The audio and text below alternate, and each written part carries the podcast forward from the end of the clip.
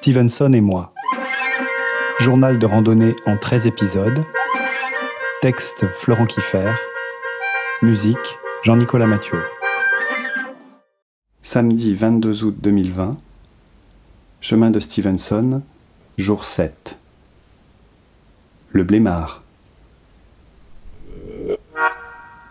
Après une folle soirée passée au camping de Chasse-Radès avec Anne et Denis, respectivement 18 et 26 kilos de charge, et Émilien, 10 kilos de charge, après une folle soirée passée à concevoir un système d'étendage dans les sanitaires du camping, en prévision des trois averses prévues la nuit même par Google Weather, qui d'après Émilien ne se trompe jamais, après une folle soirée passée à vanter les mérites hydrofuges de nos tentes respectives, nous avons donc essuyé, chacun dans notre guitoune, Anne, Denis, Émilien et moi, les doigts crispés sur nos sacs à viande et les yeux tendus vers les doubles toits,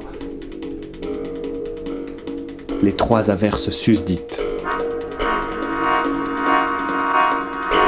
À 5 heures. À 6 heures. Et à 7 heures.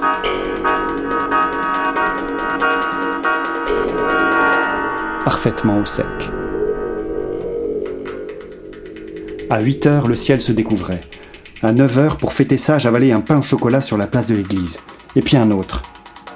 Et un petit café, et un morceau de baguette, et une compote.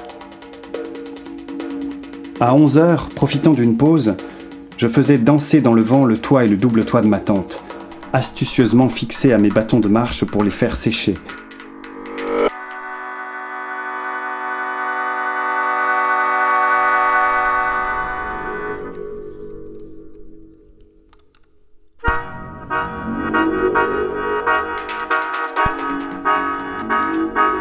Robert Louis Stevenson aura-t-il perçu ma chorégraphie depuis les nuages? Le reste de la journée fut tout simplement merveilleux. On n'a pas le souffle coupé en permanence, mais ces grandes forêts de pins, dans le silence de la montagne, on est à plus de 1000 mètres d'altitude, parfois sombres et denses, parfois clairsemé, tapissé d'herbes douces parfaites pour la sieste, surtout quand il y serpente un petit ruisseau. Tout cela m'éloigne un peu plus de la civilisation.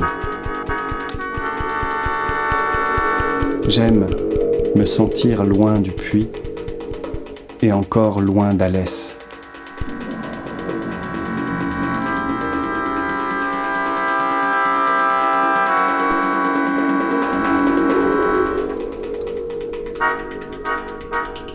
Ce soir, veillée d'armes avant le Mont Lozère. Je m'offre une demi-pension dans un gîte nommé Le Boulanger parce qu'il est juste au-dessus de la boulangerie. Il est 19h. On mange à 19h15 et ça sent extrêmement bon.